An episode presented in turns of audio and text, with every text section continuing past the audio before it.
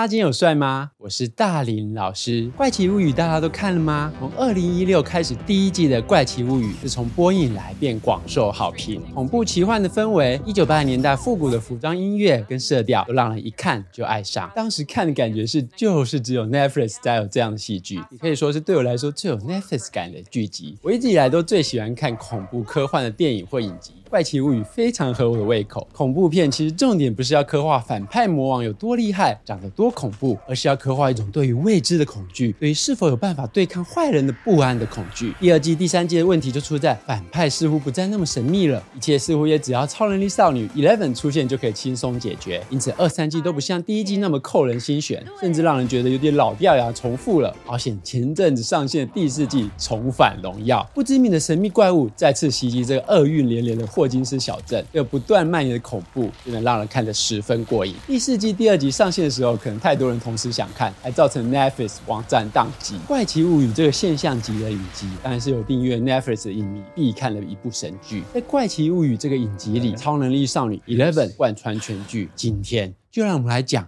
超能力或者说特异功能是否存在。让我们开始吧。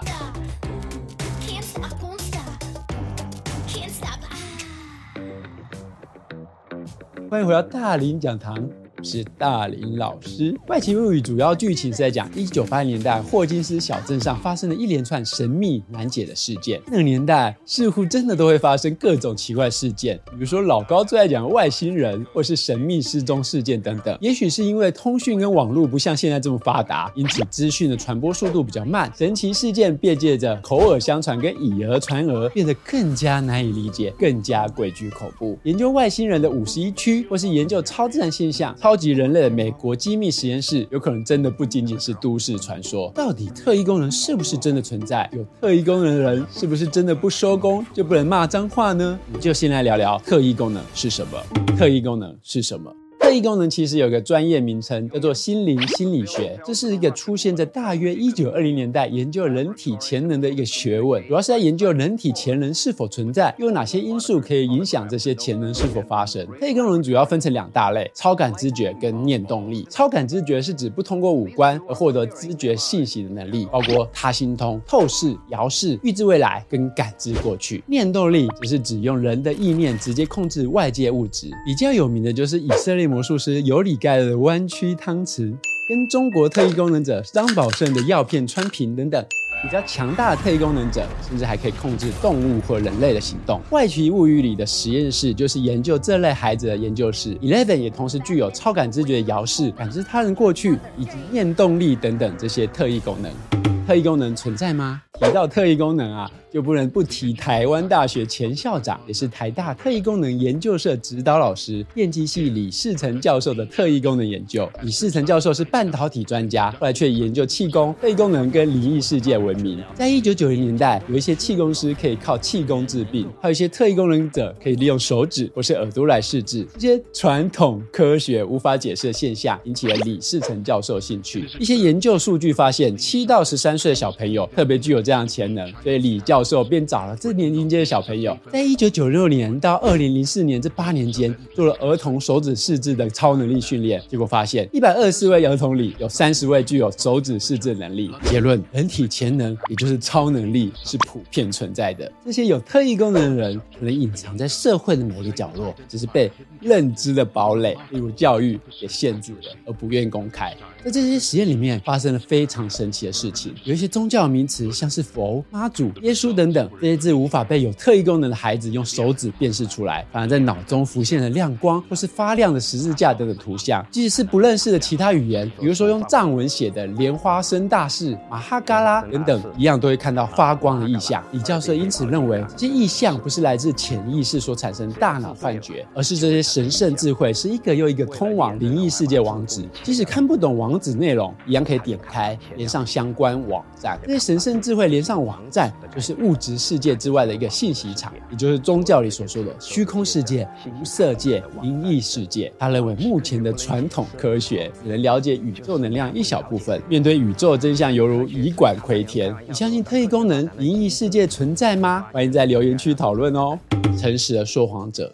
刚刚提到李世成教授曾经出过一个产品，叫做脑气元宝，是一种脑场制造机，可以净化、充能、活化能量。我不是数学家，但这听起来很不错，对吧？并没有。有一位以逃脱术闻名的魔术师詹姆斯兰迪，又称神奇兰迪，一生奉献于破解骗局、揭穿声称拥有超自然能力的人。他戳破无数神棍的谎言。一九五零年代，神奇兰迪十八岁时已经精通各种魔术跟脱逃术，念力移动火柴盒、弯曲物体、空手点亮灯泡、漂浮术、读心术等等，对他来说都是小菜一碟。偏偏那个年代，却又刚好是各种神棍跟通灵者用人们信仰在大肆骗钱的年代。对啊，这些神棍用手法，不都只是他的魔术手法之一而已吗？人们被超自然现象骗得团团转。身为魔术大师 （A.K.A. 骗术高手）的神奇兰迪，当然知道这些自称超能力者，通通都是在骗人。在一九七零年代，他跟科幻作家艾西莫夫以及天文学家萨根联手创立现今的怀疑调查委员会，调查那些声称为超自然现象的主张，并宣扬科学调查，踢爆伪科学。他最著名的目标之一，就是当年声名大噪的以色列通灵师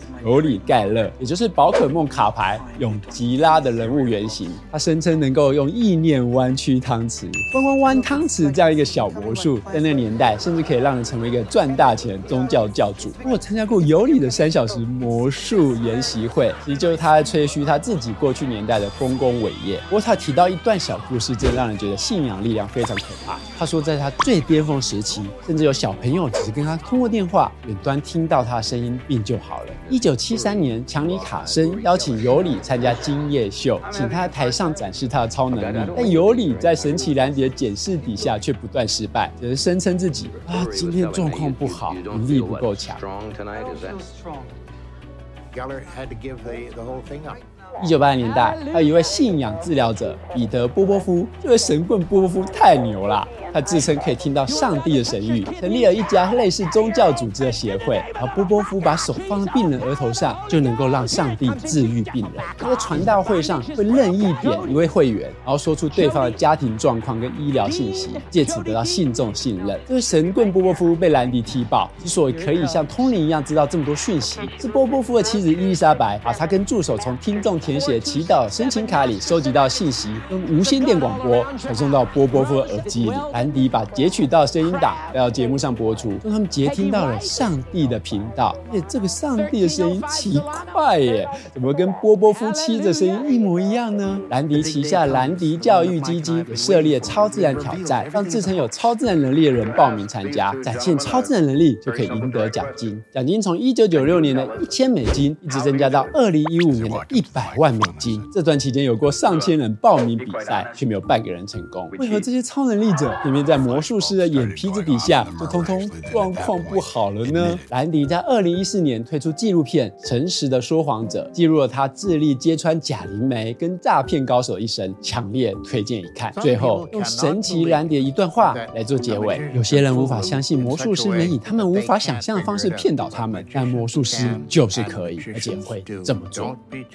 Yourself No matter how smart or well-educated you are, you can be deceived. OK，今天大林讲堂就到这边结束喽。今天帅够了吗？喜欢我影片，记得按赞、分享、订阅，看大林，越看越大林。